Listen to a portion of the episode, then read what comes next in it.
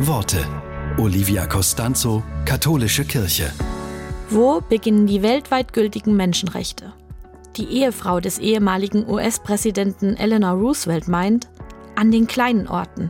So klein, dass sie auf keiner Weltkarte zu finden sind.